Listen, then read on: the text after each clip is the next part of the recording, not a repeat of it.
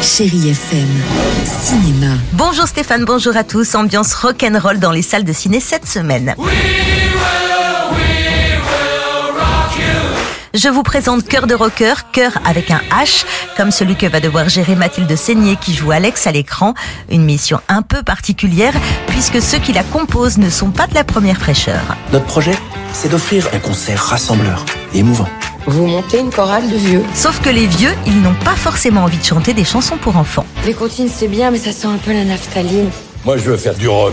Du rock sur le papier, c'est pas mal, sauf qu'il y a du boulot. On est obligé d'aller jusqu'au bout, ça se répète choudigo, choudichet. quelque chose contre les clashs Vous n'aurez rien contre, j'en suis sûre, Cœur de Rocker va vous faire chavirer, c'est clair.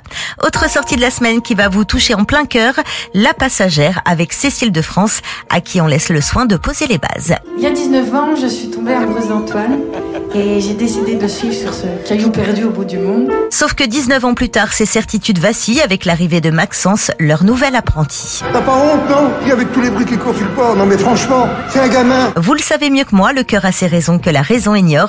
La suite dans les salles obscures. Bon ciné Retrouvez toute l'actualité du cinéma sur chérifm.fr.